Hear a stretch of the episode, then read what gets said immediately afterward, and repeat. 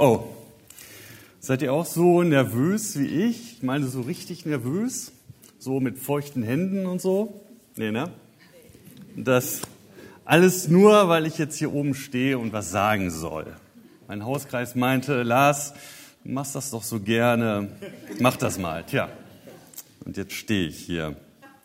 Ich meine, ich kenne das ja aus der Schule. Ich stehe vor den Schülern und sage was, versuche ihnen etwas beizubringen. Die Schüler sitzen da, weil sie müssen, schalten manchmal ab und versuchen mich, den Lehrer, aus ihrer Realität zu verdrängen. Manches Mal auch das, was ich sage. Aber jetzt hört ihr mir zu, so richtig. Und ich spreche über etwas, das mir wichtig ist und, auch, und euch auch. Und das ist aufregend. Ich hoffe, ich finde die richtigen Worte. Ich hoffe, ich finde die richtigen Formulierungen, die die Gedanken, die ich so habe, so zu euch transportieren, dass sie euch erreichen, ohne Verluste. Ich hoffe, dass durch mein Reden Gottes Geist nicht falsch umschrieben wird. Und ich bete, gib mir die richtigen Worte. Ich vermute, dass jede und jeder, der hier an dieser Stelle hier oben steht und etwas sagt, solche ähnlichen Gedanken und Gefühle hat. Und das ist auch nichts Neues. Um etwa 1000, äh, 100 nach Christus ist in Ephesus das Johannesevangelium entstanden, zu einer Zeit, in der das Christentum sich massiv ausbreitete und immer mehr Menschen erreichte, die keinen jüdischen Hintergrund hatten, sondern oftmals einen griechischen oder aus einem anderen heidnischen Kulturkreis kamen. Wie vermittelt man Menschen, die keinen jüdischen, an der Heilsgeschichte Israels gewachsenen Glauben haben, die Bedeutung des christlichen Glaubens? Welche Worte findet der Verfasser? Ich könnte mir vorstellen, dass dieser Johannes auf seinem Hausdach, ein typisches Flachdach vielleicht, saß und sinnierend in den dunklen Sternenhimmel schaute. Das war damals noch möglich. Lichtverschmutzung gab es noch nicht, ist leider auch etwas äh, undeutlich. Welche Größe, welch überwältigende Schönheit funkelt dem Betrachter bei jedem Augenaufschlag an. Es ist Nacht, der Mond ist noch verborgen und Johannes schaut in die Unendlichkeit der Sterne. Wann hat das alles begonnen? Was war der erste Stern? Gott fällt ihm ein. Gott hat das alles gemacht. Aber wie? Wie soll er erklären, was der Anfang war? Der Anfang einer Geschichte, die zu Christus führt, die zum Guten führt die die äh, Knechtschaft zur Kindschaft wandelt. Was macht aus dem Nichts ein Alles? Was macht aus dem Nichtsein ein Sein, eine Gegenwart, eine Zukunft und somit eine Vergangenheit? Wenn Gott ein Handwerker ist, was ist dann sein Werkzeug? Wenn der Mensch anfangen will, vom Schöpfungsprozess zu erzählen, welches Werkzeug gibt er dem Schöpfer in die Hand?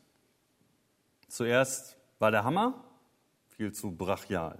Der Spaten, sehr erdverbunden, aber der Spaten ist ja auch aus etwas. Am Anfang das Holz, der Baum, der Stein oder ein Pinsel. Was, denkt der Mensch sich, ist so mächtig, eine Schöpfung, eine Realität zu erschaffen? Johannes 1, 1 bis 4 aus der guten Nachricht.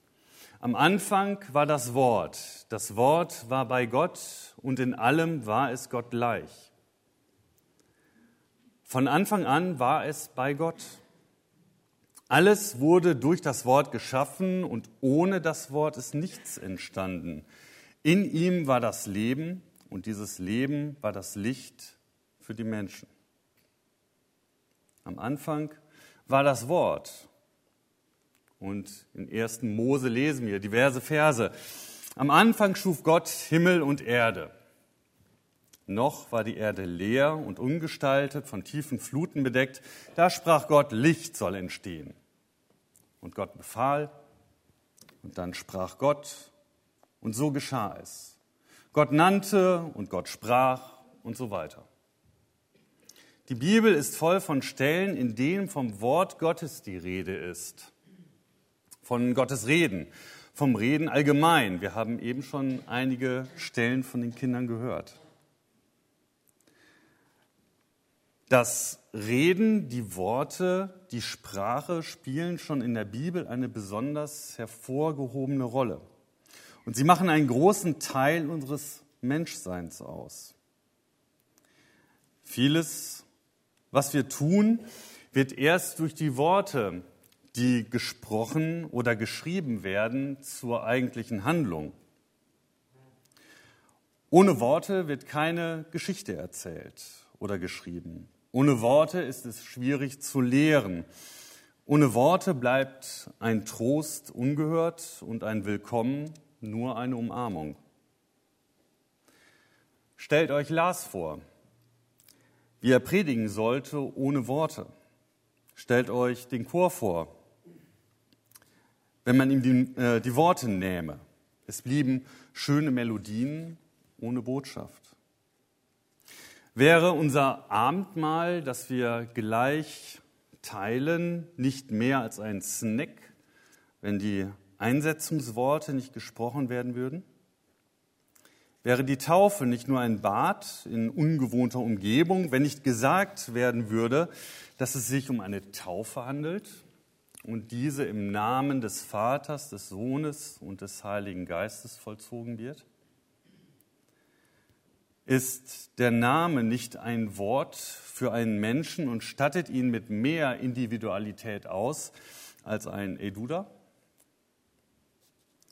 Worte schaffen Realitäten. Gott sprach und die Schöpfung wurde. Das Wort, das wir sagen, das wir schreiben, die Geste, die wir machen oder auch für die Smartphone-Besitzer unter uns, das Emoji, das wir versenden, kurz unsere Kommunikation ist in der Lage, Realitäten zu erschaffen.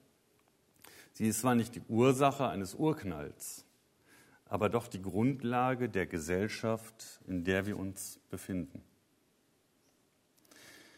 Jeder von uns ist also eine kleine Schöpferin, ein kleiner Schöpfer, der oder die die Welt, in der sie oder er lebt, formen oder verändern kann. Und nicht nur für sich selbst, sondern auch für andere.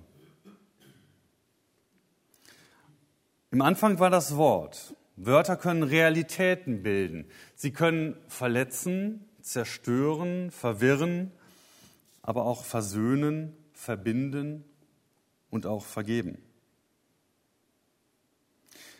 Die Auswirkungen von Wörtern können ganz real messbar sein. Eine Beleidigung steigert mindestens den Blutdruck. Ein Witz lässt die Gesichtsmuskeln verzerren. Oder jetzt denkt einmal an ein Wort, das sich nicht gehört, das man hier in dieser Situation jetzt nicht sagen würde. Und jetzt stellt euch einmal vor, ihr würdet dieses Wort einmal laut in die Gemeinde rufen. Merkt ihr, wie euer Puls steigt?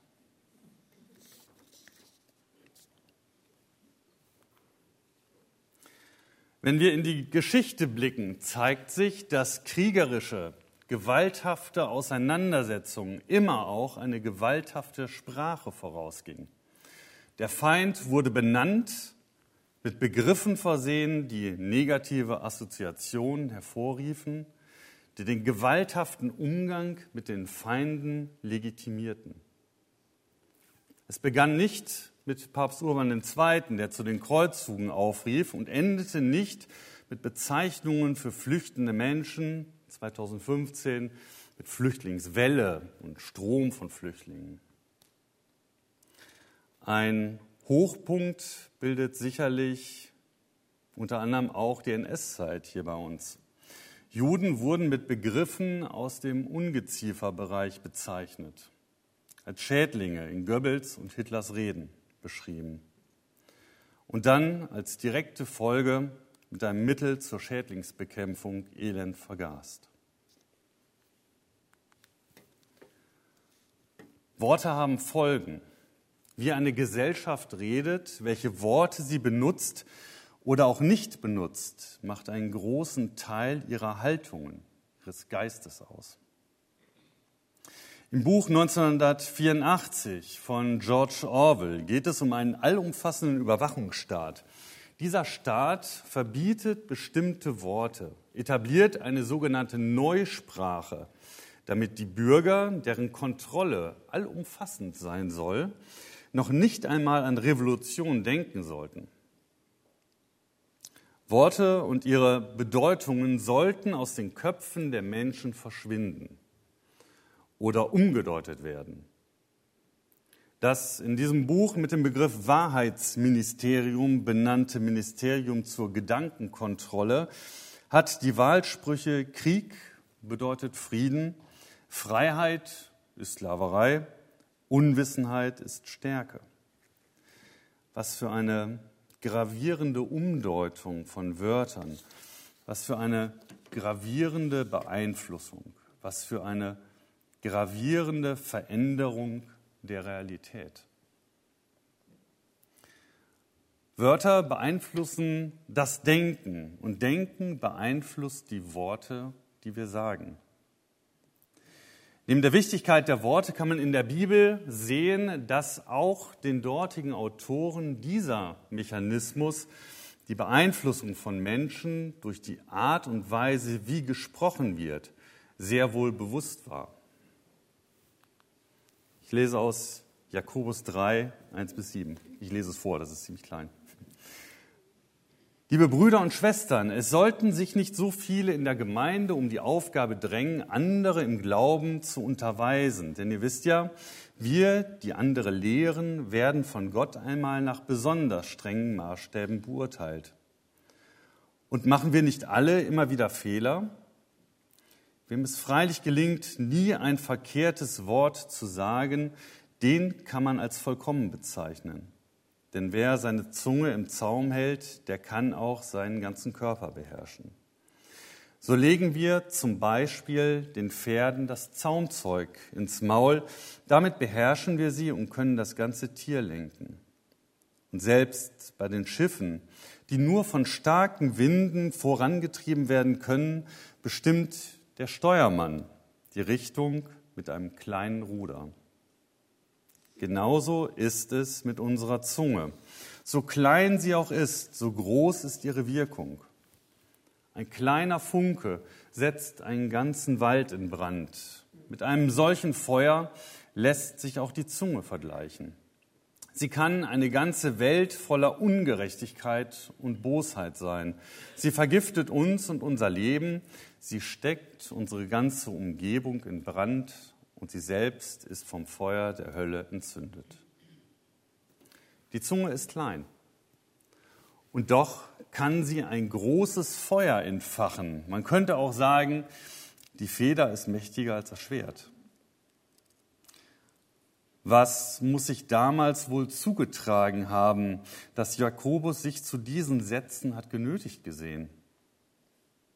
Gab es einen Shitstorm in den damaligen sozialen Medien? Waren die schwarzen Bretter voll mit Hasskommentaren? Wurden Fake News verbreitet? Vielleicht sogar durch die Gemeindelehrer, die etwas anderes predigten als das Wort Jesu?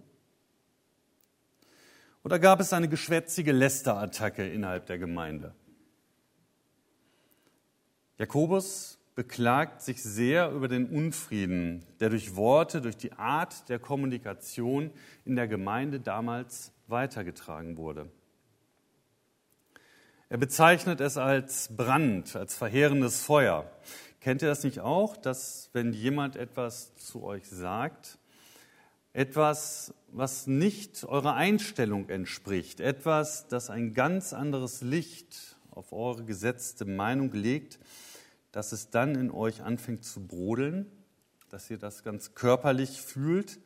Darauf muss ich jetzt irgendwie reagieren. Ein Wort eines Menschen setzt in anderen Menschen einen Prozess in Gang, der Folgen hat.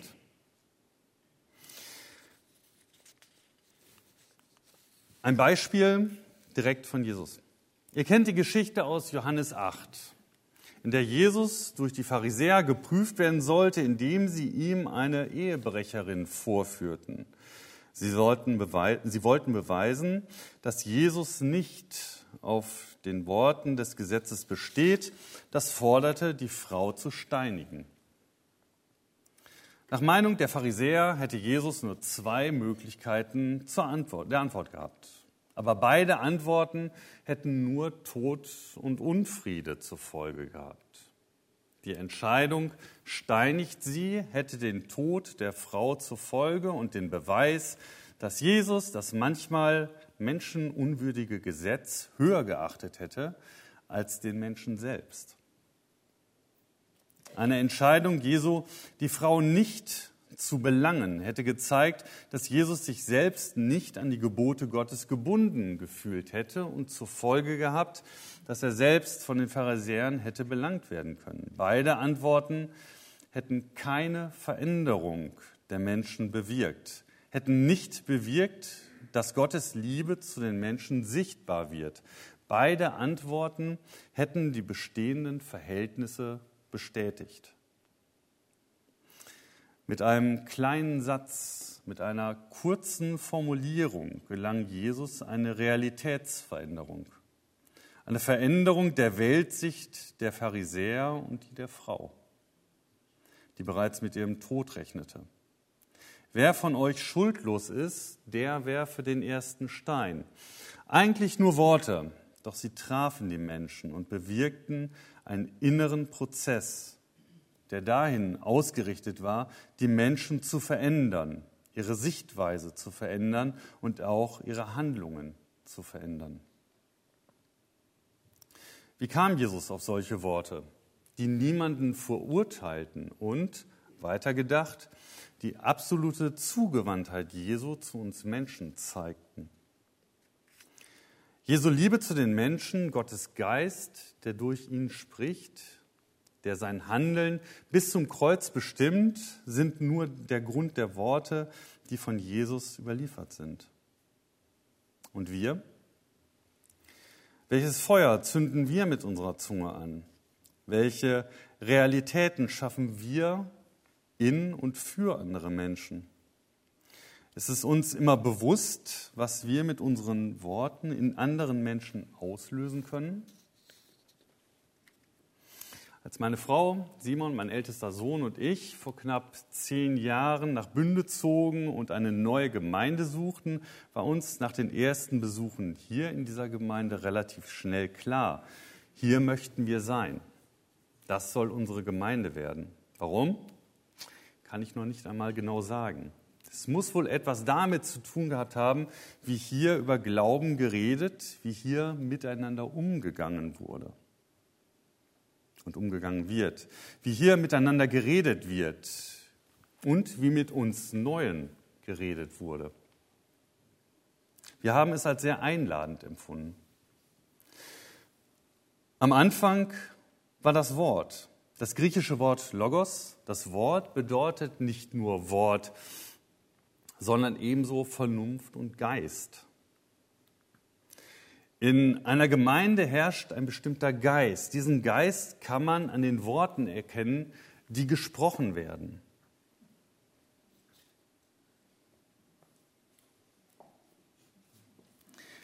Alles, was ich sage, ist geprägt, äh, ist alles, was ich sage, geprägt durch den Geist von Glaube, Liebe, Hoffnung? Und ist die Liebe wirklich immer das Größte und Wichtigste an dem, was ich sage? Vermittle ich jedem Menschen die Zugewandtheit Gottes, sodass Menschen sich von mir als Christ, sodass Menschen sich von dieser Gemeinde angezogen fühlen? Ich muss zugeben, dass mir das nicht immer gelingt. Ich denke da an eine Situation zurück. Andreas Malessa hat hier mal einen Mann interviewt, der Christ geworden war, nachdem dieser eine ausgeprägte Karriere als Schläger hinter sich hatte.